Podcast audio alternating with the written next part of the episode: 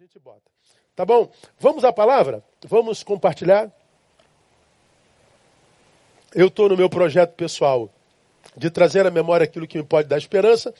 Alguém que, que, que comentou a mensagem do domingo passado falou assim: Eu acho que o pastor Neil já pregou essa palavra. No, já, já, sim. Eu estou trazendo à memória o que já me habita. É, é, foi a minha proposta para essa quarentena. Eu não pedi a Deus, igreja, escuta, nenhuma revelação nova. Pela primeira vez na história da minha vida, eu faço 54 anos em agosto, daqui a pouquinho. Sou pastor há mais de 30 anos. Eu nunca é, é, passei um dia sem pedir a Deus uma revelação nova. Nessa quarentena, eu não pedi nada novo de Deus, nada. Eu estou fazendo uma, uma, uma autoedificação diferente. Eu não estou indo na Bíblia buscando algo novo. Eu estou pedindo a Deus para que me traga à memória o que já me habita. Eu tenho 53 anos e pouco e me converti aos 17 anos de idade. Então, desde esse tempo, quanto de Deus, quanto de Sua palavra já foi ministrado no meu coração? Eu sei que eu estou empanturrado da palavra de Deus. O que acontece, isso você também vive essa experiência, você também está empanturrado da palavra de Deus. O que acontece conosco? Isso tudo se perde dentro de nós. Ou será que não é verdade? Quanto da palavra que eu ministrei quarta-feira passada ainda está viva na tua memória? É 1%. Se for 1%. Acho que 90% de vocês provavelmente não se lembrem o que, que eu preguei na quarta-feira. Tenta trazer à memória o que, que eu preguei na quarta-feira. 99% de vocês não se lembra. Então, esse é um problema é, recorrente do ser humano. A gente perde é, muito do que nos é ministrado. Não é só por Deus, não. É na escola, na faculdade, no diálogo que a gente tem à mesa com alguém, é, é, é no, no atendimento médico, terapêutico. Nós somos desperdiçadores de conteúdos. Repete aí, ó, onde você está sentado. Eu, repete aí. Eu sou um desperdiçador de conteúdos. É verdade ou não é? Responde aí. Nós somos. O que, que eu fiz esse, nessa quarentena? Projeto meu. Se você quiser é imitar, amém. Se não quer, amém também. Eu resolvi trazer à memória o que já me habita. Irmãos, como isso me tem feito bem. Estou indo lá ó, nos esboços dos meus sermões. Eu tenho de papel um algo assim, ó, dessa, dessa, dessa altura de papéis de folha, uma em cima da outra, só de sermões. Acho que eu vou fazer um livro só de, com, com, os meus esboços de sermões. Só não sei se alguém vai querer comprar. Não é? Então eu vou fazer um livro só de esboços de sermões. Dá para fazer uns, uns, uns, uns, uns oito livros. Eu comecei a reler tudo aquilo ali. Irmãos, como eu tenho estado grato a Deus por tanto que Deus já me deu de revelação. Como que Deus já me deu? O que, que eu estou fazendo? Eu estou trazendo isso tudo à memória. Você poderia ir buscar é, no canal da sua igreja, no canal do seu pastor, ah, tudo que já foi pregado, durante essa semana vai, vai reouvindo. Vai ouvindo de novo. Você vai ver que você vai ser absurdamente edificado por Deus e vai ver quanto de Deus você já desperdiçou, quanto de revelação da palavra você já desperdiçou quanto de resposta de Deus você precisa que já foi dada. Há muita gente pedindo a Deus respostas que já foi dada há muito tempo. Há muito tempo. Escuta o que eu vou te falar agora.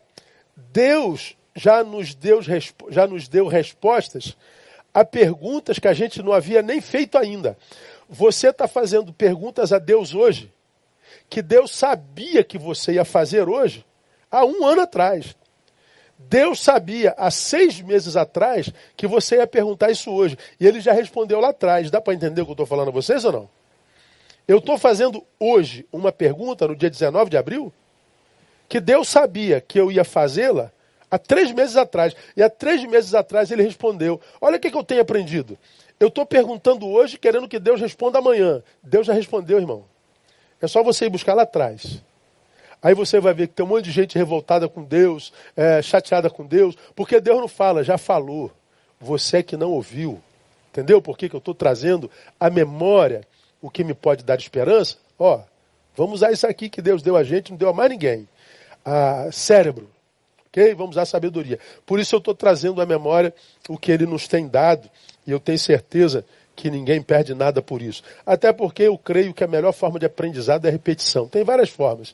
Mas quando eu, eu repito, repito, repito, repito, aquilo passa a fazer parte de mim. Lembra que eu preguei um sermão que eu, que eu trouxe à nossa, à nossa memória algumas musiquinhas que só ser startado que a gente, a gente, a gente lembra delas. Músicas como, como, como aquela do, do Bamerindos. O tempo passa, o tempo voa, e a poupança Bamerindos continua numa boa é a poupança Bamerindos. Pois é, essa música, irmão, eu startei, você cantou aí, não cantou? Essa música tem 40 anos, tem 30 e tantos anos. Mas está dentro de você. ouviu tanto isso, mas ouviu tanto isso que faz parte de você. É, é, o que você é, é, é, é tem a ver com essa música que está aí. Tem músicas que tem, é mais novinha um pouquinho, tem 20 anos. Ah, como é que é aquela música do dois hambúrgueres, alface, queijo, molho especial, cebola, plix no pão com gergelim. É Big Mac. Olha aí, essa música nós ouvimos tanto esse negócio, que esse negócio faz parte da gente. Ou seja, nós aprendemos. É como quem caminhar. Se você medita na palavra, medita na palavra, medita na palavra, ela faz parte de você. E quando você precisar dela, ela emerge. Ela vem da, do, do inconsciente para o consciente, clarifica a tua, a tua vida, a tua capacidade de diagnóstico e você não se perde no caminho. Dá para entender, minha igreja? Dá, não dá? Então, vamos trazer à memória aquilo que nos pode dar esperança. Hoje eu quero levar a vocês, levar vocês a, a dois versículos, Oséias capítulo 6, versículo 6 e Mateus 9, 13. Na verdade, nós vamos ler muitos textos hoje. A nossa palavra é breve, ela é meditativa nesse tempo de quarentena, para a gente não ficar muito tempo sentado aí na frente da televisão. Mas essa, essa, essa ministração de hoje, ela, ela foi construída diante de uma pergunta que alguém me fez num gabinete. E essa pessoa falou assim, pastor, eu, eu não consigo entender porque Deus não reage aos meus sacrifícios. Eu tenho buscado a Deus para conseguir alguma coisa que eu quero demais, que eu estou buscando demais, disse ele preciso demais. Eu já fiz de tudo, eu tenho me sacrificado, eu, eu aumentei minha oferta, eu, eu, eu, eu fiz campanha aqui, fiz campanha ali, fui ali naquela igreja, vim nessa, subi monte, eu tenho me sacrificado, eu tenho. Por que, que Deus não reage aos meus sacrifícios? Aí eu dei uma resposta, irmãos, que eu acho que ele ficou meio chateado. Eu falei, Deus não reagiu ao teu sacrifício, irmãos, porque Deus não reage a sacrifícios mesmo. Não depois de Jesus. O sacrifício que precisava ser feito diante de Deus, o último foi feito em Jesus Cristo. Ah, não é meu sacrifício que faz Deus reagir a mim.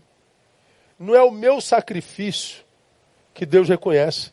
O sacrifício que Deus reconhece é o de Jesus na cruz do Calvário. Não é o meu, não. É o dele. E, e, e me parece, irmãos, que, que, que dizer isso soa heresia para muitos de vocês, mas não é não. É, sou heresia por causa daquilo que você tem ouvido e de quem você tem ouvido. Há muito cristão, eu acho que a maioria deles, que acredita ainda que é por causa do meu sacrifício que Deus me abençoa. Pense, meu irmão. Se é por causa do teu sacrifício, então é mérito. Eu fiz esse sacrifício, então Deus, tu me deves. Paga o que tu me deves. Só um louco acredita nisso, não um cristão. Não há sacrifício que você que pague, irmão.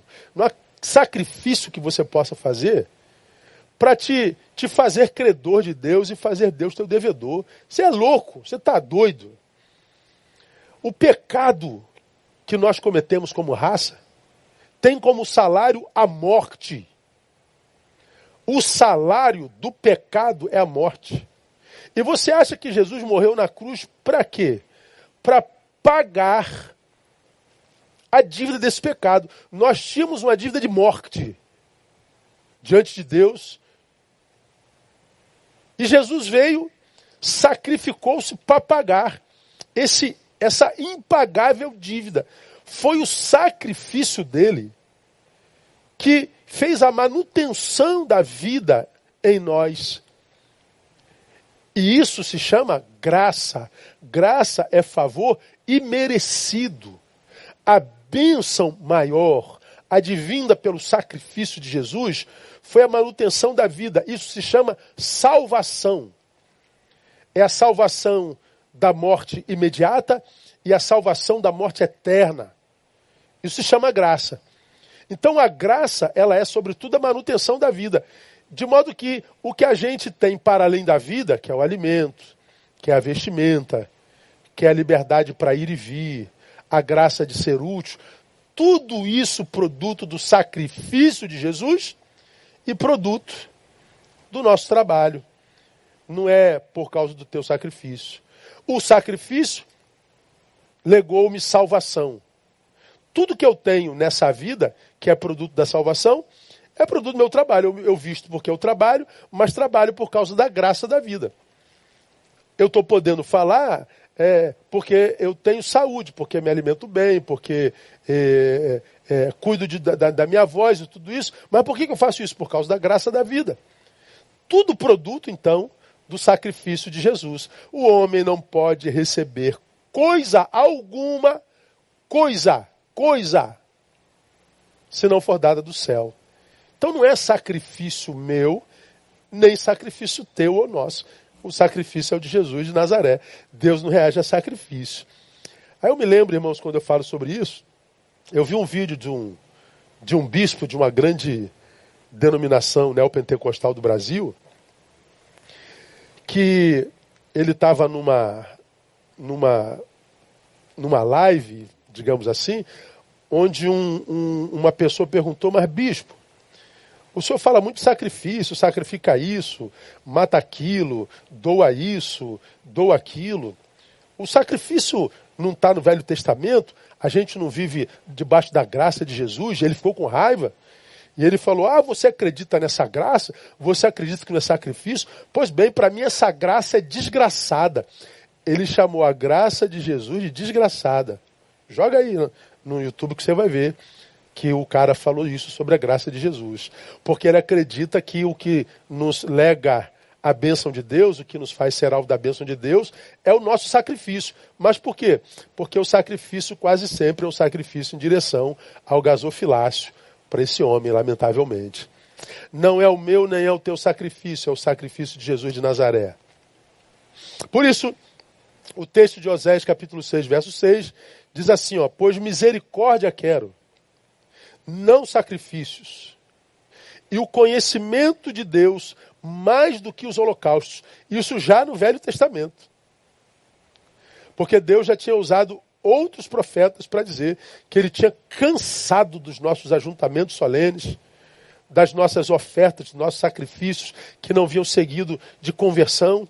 Ele disse: Eu abomino as vossas festas solenes, as suas liturgias é, programadinha, performática. Eu, eu abomino os seus sacrifícios. Eu quero é conhecimento de Deus, eu quero intimidade com Deus, eu quero é misericórdia. Lá no Novo Testamento, nós vemos Mateus capítulo 9, versículo 13, dizendo: Ide, pois, e aprendei o que significa misericórdia quero e não sacrifícios, porque eu não vim chamar justos, mas pecadores. O sacrifício é, é, que Jesus quer é aquele que nos usa como canais para transformar pecadores em justificados. E como é que pecadores se transformam em justificados? Através do conhecimento de Jesus. O sacrifício que ele quer de nós é que nós apresentemos esse Jesus a pecadores. Isso se chama misericórdia. Por isso ele diz: misericórdia quero e não sacrifício. Pois bem, ah, depois de Jesus, minha amada igreja, meus amados irmãos, todos os sacrifícios necessários, ele revela em Sua palavra, e estes são não para fazer Deus reagir, mas para que Deus se alegre conosco ou para que alguém seja abençoado por eles. Tem sacrifício no Evangelho? Tem. Mas não é sacrifício que me faz alvo e nem sacrifício para salvação ou para aquisição de, de bens. É sacrifício que agrada a Deus e que abençoa a outrem.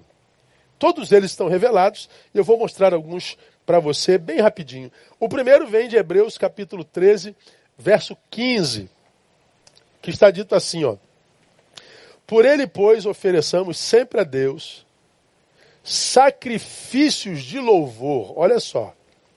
Isto é, o fruto do lábio, de lábio, dos lábios que confessam o seu nome. Qual é o primeiro sacrifício que ele quer de nós? Sacrifício de louvor. Quem é que pode oferecer esse sacrifício? Os lábios que confessam seu nome. Aquele que diz Jesus Cristo é o Senhor. Então, o sacrifício não é produzido pelos lábios. É por quem tem lábios que declaram Jesus como Senhor. Aí aqui é muita confusão. Tem gente que pensa que esse sacrifício é cantar 24 horas para Jesus, é cantar 72 horas para Jesus, é cantar 200 horas para Jesus. Você pode cantar, ok, isso tem seu valor. Só não é o sacrifício de louvor, de louvor que ele se refere aqui, ok? Então, para você é, ter, ter, ter, ter uma ideia. O louvor, que aqui é chamado de sacrifício, não é o que sai do lábio, é o do dono do lábio, daquele que confessa Jesus. Tem a ver mais ou menos com Romanos capítulo 10, versos 8 e 10, que diz assim, ó, mas que diz, a palavra está perto de ti, na tua boca e no teu coração, isto é, a palavra da fé que pregamos. Porque se com a tua boca confessares a Jesus como Senhor e em teu coração creres que Deus o ressuscitou dentre os mortos, será salvo. Porque é, é com o coração que se crê para a justiça e com a boca se faz a confissão para a salvação. Então ele está falando, esse louvor aqui, esse sacrifício de louvor, só pode ser praticado por quem nasceu de novo, irmão. Por quem nasceu de novo, não, não, não tem não tem, não tem, quem não nasceu de novo não tem como praticar esse sacrifício. Com isso, a palavra está dizendo que o verdadeiro adorador, ele não extrai louvor apenas da boca. Ele extrai de dentro de si, de dentro do seu coração. E o seu louvor sai da alma. Não é só uma canção. Significa dizer que uma pessoa que não nasceu de novo, ele pode cantar a mesma música que aquele que nasceu de novo está cantando. Um está adorando e outro não. Porque o louvor é fruto de alguém que nasceu de novo, que confessou Jesus como Senhor. Então, eu, eu posso estar aqui, ó, é, vamos imaginar que num culto do tamanho da nossa igreja, 1.500 pessoas sentadas. Tem gente no meio dessas 1.500 pessoas que estão cantando a mesma música. Um está adorando e outro não. A adoração vai para além do movimento labial e da emissão de som. Ele nasce da alma. É de gente que nasceu de novo. O louvor sai das entranhas do adorador. Portanto, guarde no teu coração, minha igreja. Adoração e adorador se confundem no Evangelho. Não é só cantar uma música. Tem a ver com o estilo de vida. Tem a ver com aquilo que se produz. Por que louvor? Sacrifício de louvor. Porque a cultura religiosa de então, quando quando o, o, o Novo Testamento estava sendo escrito, a religião que predominava era uma religião cuja adoração era construída em cima de sacrifícios. Era uma adoração sacrificial. Era, era adoração através de morte de animais, sacrifício de animais. E o povo que se converteu ao Evangelho, que passou a confessar, confessar o nome de Jesus, que veio desse, desse tempo de adoração sacrificial, que se adorava sol, que se adorava a lua, que se cortava, em, em algumas, algumas religiões se sacrificava até é, seres humanos. gente que, que se converteu de uma religião cerimonialista, de uma religião ritualista, de uma, de uma religião que precisava de, de indumentárias, de estolas sacerdotais, que precisava de ritos. Pessoas que se convertiam dessa religião, que viesse para, aspas, a religião do Cristo, onde não precisava sacrificar mais nada, onde não precisava de, de, de, estolas sacerdotais, onde o sacrifício não era mais necessário, onde o rito não era mais necessário. Essa gente teria muita dificuldade de, de adorar ao Senhor. Meu Deus, não se mata mais nada, não se sacrifica mais nada, não se usa mais nada. É, não, não, não. Adoração não tem mais nada a ver com coisas exteriores. Adoração agora, povo, nasce das nossas entranhas. Na cabeça de Jesus, adoração e adorador se confunde. Para Jesus, o louvor sou eu. O louvor é você. Você adora a Deus não é com a tua canção, é com a tua vida, é com o que você produz. Eu quero mostrar para vocês duas fotos que ilustram bem para mim o que é adoração. Porque adoração tem a ver com o que eu produzo, não é? E por que, que a Bíblia chama de sacrifício? Porque vai para além de mim mesmo. Adoração tem a ver não só com o que eu sou, mas tem a ver com o que eu produzo, principalmente no meu semelhante. Nós não falamos da misericórdia agora, que me faz um canal de Deus para transformar pecadores em justificados? Não é o que nós acabamos de ler? Vou reler com você. E depois aprendei o que significa misericórdia quero e não sacrifício, porque não vinha chamar justos, mas pecadores.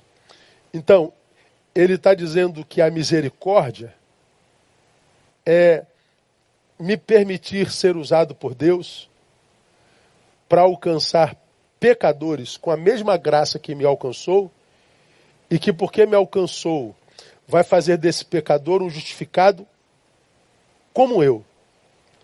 Misericórdia é me permitir usar para alcançar alguém, para fazer desse alguém pecador um justificado. Portanto, extrair desse alguém a sua melhor versão. Pois bem, a minha adoração, meu sacrifício de louvor, tem a ver com o que acontece ao meu semelhante depois que eu cheguei à vida dele. Eu vou mostrar para você em duas fotos. Bota a primeira foto aí, painel. Vamos ver se a gente consegue. Que eu acho que ilustra bem, de forma clara, o que, que é a minha verdadeira adoração. Desconsidera a frase de cima, tá? Olhe só para a foto.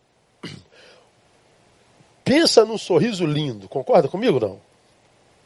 No interior da África, num lugar de muita fome, de muitas ausências, de muita justiça, de muita dor, de muita morte precoce.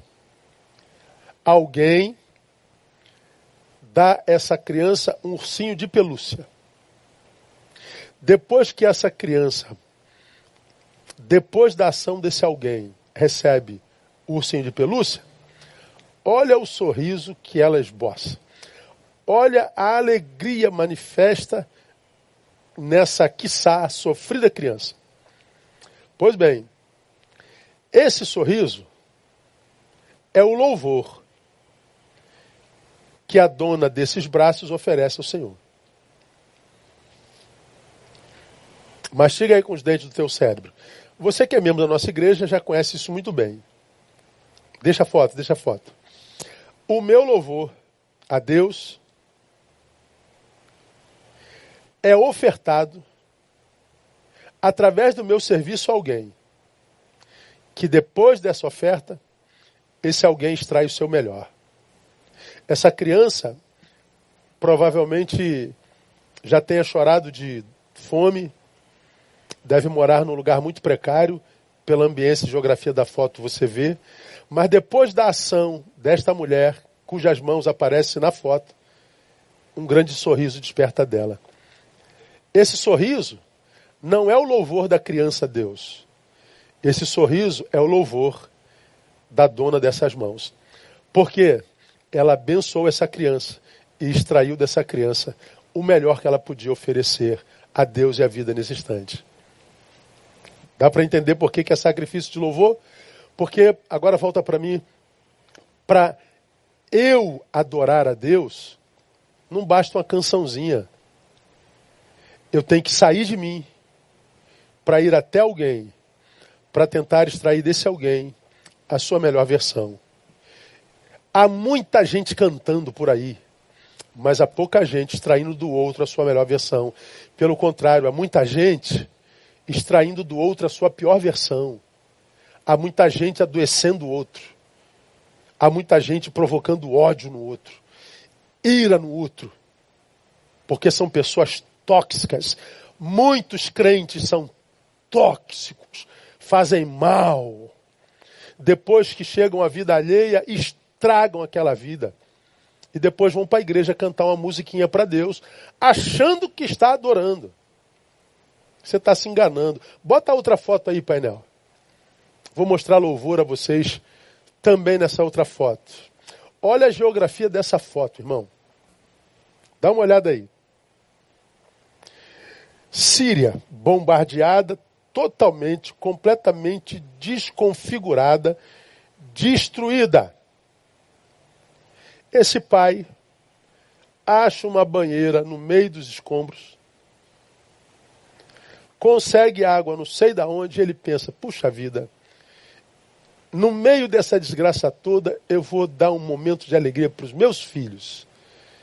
E as crianças mergulham na piscina e olha comigo para o rostinho dessas crianças. Sorriso em meio ao caos. Alegria em meio à desgraça. O sorriso dessas crianças é o louvor desse pai. Não é bonito isso? Fala a verdade, irmão. Volta para mim. Diante disso, a nossa meditação dessa manhã te faz a seguinte pergunta: Você é um adorador mesmo? Você que pretende sacrificar algo para ser abençoado por Deus, tem ofertado esse mesmo Deus sacrifício de louvor? Eu duvido, irmãos, que alguém que seja assim deixe de ser abençoado por Deus. Eu duvido que um Deus como o nosso só negue bem a alguém que seja como esse homem da banheira, que seja como essa mulher da foto, que depois que age na vida de alguém, o que desperta é sorriso. O que desperta é esperança. O que desperta é ressurreição. O que desperta é vontade de continuar vivendo. Eu duvido que alguém que desperte isso no outro passe necessidade em qualquer instância da vida. Eu duvido. É esse adorador que Deus procura. Quando a Bíblia diz que Deus procura adoradores, é esse adorador que ele procura. Não é o que está na igreja cantando uma musiquinha para Deus chorando. Como eu tenho visto live de gente chorando diante do Senhor. Oh, quanta espiritualidade! Estou sentindo a presença de Deus, chorando na presença de Deus. Lindo, né, diante das câmeras. Mas e quando as câmeras estão apagadas? Quem somos nós? Quem é você quando não tem ninguém olhando para você? Quem sou eu? Pois é, grande parte de nós é vergonha, mesmo cheio de câmeras. Irmãos, eu entrei nessa bendita rede tem um mês. Eu passo nas, nas páginas de alguns dos nossos que eu falo, meu Deus, meu, eu tenho vergonha de dizer que sou pastor. Eu fico imaginando o que, que Deus sente quando olha para este como filho. Cara, é uma, é uma loucura. Como tantos de nós não têm é, o menor interesse de preservar o nome de Jesus, de dar testemunho. A vida que leva não se importa, o que, que vão pensar de Jesus olhando para você. É um. É um. É, é, é, eu, não vou, eu não vou nem pregar sobre isso para a gente não sair do, da rota. Estamos falando sobre sacrifício. E qual é o sacrifício? O primeiro sacrifício é o sacrifício de louvor. Eu acho que deu para entender, né? Acho que dava para a gente parar aqui mesmo, né? Perdão. Mas eu vou mostrar mais um a você. São vários. Eu vou mostrar para você mais um. Hebreus 13, 6, 16. Olha lá, irmãos. Mas não vos esqueçais de fazer o bem e de repartir com outros. Preste atenção. Porque com tais sacrifícios Deus se agrada. Quais são, à luz desse texto, os sacrifícios que Deus se agrada? Subir o monte? Não. Subir a escadaria da penha de joelho? Não, não. Ficar uma semana sem comer? Não, não, não, não, não. Fazer 16 sextas-feiras? Não, não, não, não. 42 horas de louvor. Não, não, não, não, não, não. Fazer o bem e repartir. É com esse sacrifício que Deus se agrada. Por que será que fazer o bem e repartir seria um sacrifício, irmãos? É, é, é, é essa pergunta que me, me cala o coração quando eu faço isso. Por que, que seria um sacrifício fazer o bem e repartir? Ora, certamente porque Deus sabia no que nós nos tornaríamos no futuro por causa do pecado. E no que nós nos tornaríamos e nos tornamos depois do pecado? Em seres absolutamente egoístas. Egoísmo é o nosso nome. O ego é, significa eu. O ismo é um sufixo que expressa fenômeno, existência. O egoísta é literalmente aquele que só reconhece a sua existência no mundo. E os outros não existem para mim. Esse é o discurso do egoísta. E o necessitado não me interessa, não tem nada a ver com isso. E o que não tem problema dele. E a dificuldade dos não me interessa. Eu não reconheço nenhuma existência que não a minha. Eu sou um ego contaminado pelo ismo. É o egoísmo. Como Deus sabia que o pecado nos faz egoísta, ou egoístas, Deus sabia que fazer o bem e repartir seria um sacrifício, porque nós teríamos que lutar contra nós mesmos. Você tem para repartir e não reparte, egoísta. E diz não, porque ele não merece, egoísta. Você tem para repartir e não reparte. E diz, eu não confio. Ah, eu leio a Bíblia diferente. Ah, eu não entendo assim, egoísta. Por que, que repartir é tão difícil para alguns irmãos? É porque é lutar contra si e perder. Agora, para quem já venceu o egoísmo, quando alguém fala assim, faça o bem e reparta, ele faz com alegria do coração. Por isso que a Bíblia diz que Deus não ama quem dá. Deus ama quem dá com alegria.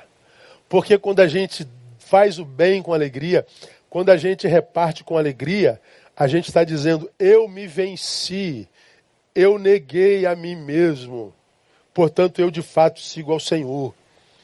Para mim, conversão tem a ver com doação, sim. Porque quando Deus pede para que a gente traga, trazei.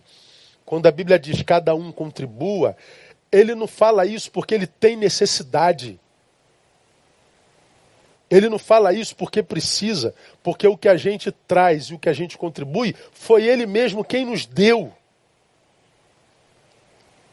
Por que, que ele pede então, pastor? Porque ele quer saber onde é que está o coração de quem doa ou não doa. quando eu dou, quando eu faço bem, quando eu reparto, eu estou dizendo, Deus, eu estou querendo aqui com isso te mostrar onde é que está o meu coração, por isso eu dou com alegria. Alegria. Esse é o sacrifício que Deus quer. Vamos correr. Quer ver o outro sacrifício? Termina aqui, prometo. Romanos 12, 1. Rogo-vos, pois, irmãos, pela compaixão de Deus, que apresenteis os vossos corpos como sacrifício vivo, santo e agradável a Deus, que é o vosso culto racional. Que apresenteis os vossos corpos como sacrifício vivo. Então ele está dizendo que o sacrifício que ele quer é o sacrifício de nós mesmos. Um sacrifício que ele espera ver no altar é o sacrifício da minha própria vida. Uma vida dedicada a Ele, que Ele possa usar como quiser, aonde quiser, quando quiser, do jeito que quiser. É o sacrifício de nós mesmos. Você está disponível para Deus mesmo, irmão? Fala a verdade, amado. Deus pode contar com você mesmo? A igreja de Jesus pode contar mesmo contigo? Teu talento, teu dom, teus recursos, tua profissão. Você se formou no quê? É médico?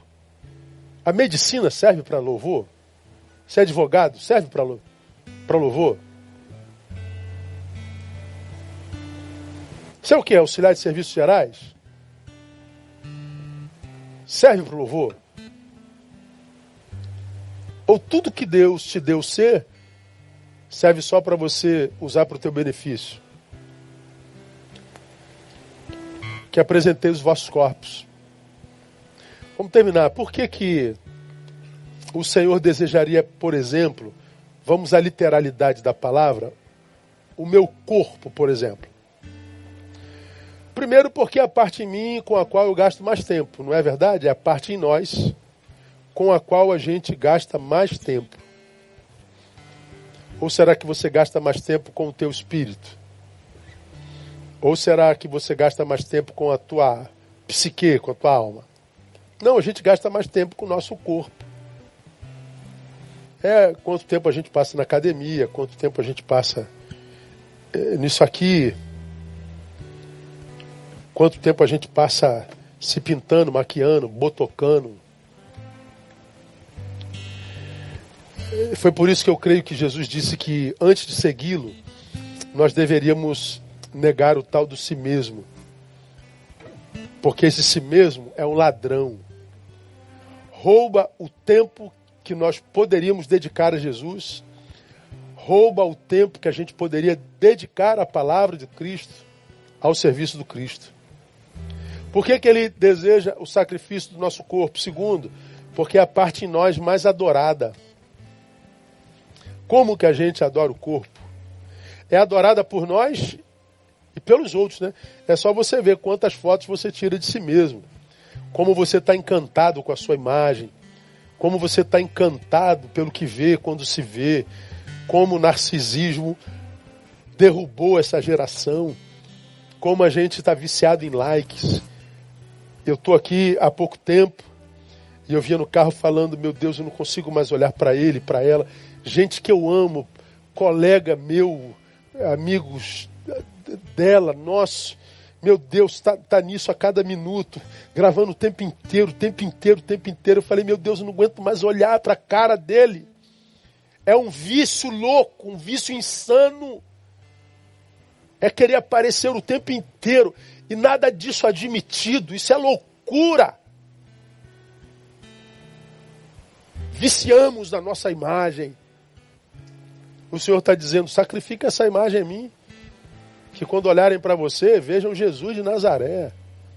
Para de fingir que você está aí para pregar Jesus. Para de fingir que você está aí para compartilhar uma palavra da parte de Deus. Está aí para aparecer, grande parte de nós. Ele quer o nosso corpo Porque o nosso corpo é a parte mais vulnerável em nós. A Bíblia diz que a carne é fraca. Então consagra essa carne a mim. Em vez de usá-la como uma fonte de prazer pecaminosa, ao, usar, ao invés de usar essa carne como uma, uma fonte de prazer ilícita, consagra essa carne para mim. Consagra essa força para mim, essa capacidade para mim de criação. Volta esse desejo. Desculpa a palavra, irmão. Volta esse tesão para mim. É, a palavra é essa mesmo. Gasta isso no meu reino, gasta isso na minha igreja, gasta isso no meu povo. Usa esse, esse fogo para minha glória. E mais, ele quer o nosso corpo, porque a parte finita em nós e que, a despeito dessa finitude, é insaciável.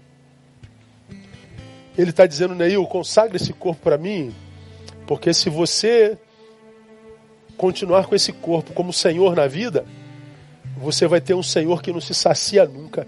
Quanto mais você dá a Ele, mais Ele quer.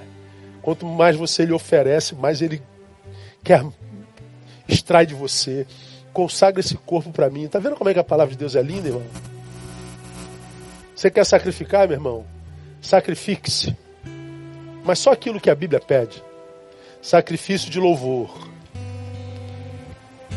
ser canal para extrair do outro a sua melhor versão. O sacrifício de fazer o bem e de compartilhar. Vencer o egoísmo e a avareza, que é a idolatria. E o sacrifício de si mesmo. Quer dizer, Deus, eu sou teu, vivo não mais eu, que Cristo vive em mim. Que essa palavra, irmão, que essa palavra possa calar no nosso coração. Caiu o sinal, né? Não sei se a voz chega. Que essa palavra possa calar no nosso coração e que ela possa produzir a mudança necessária na vida de cada um de nós e que nós saímos daqui para praticar o nosso sacrifício, mas sacrifícios que a palavra pede. Deus abençoe você, Deus nos abençoe e que assim seja para a glória do seu do louvor do seu nome. Amém? Ah, ah, você deve estar vendo aí.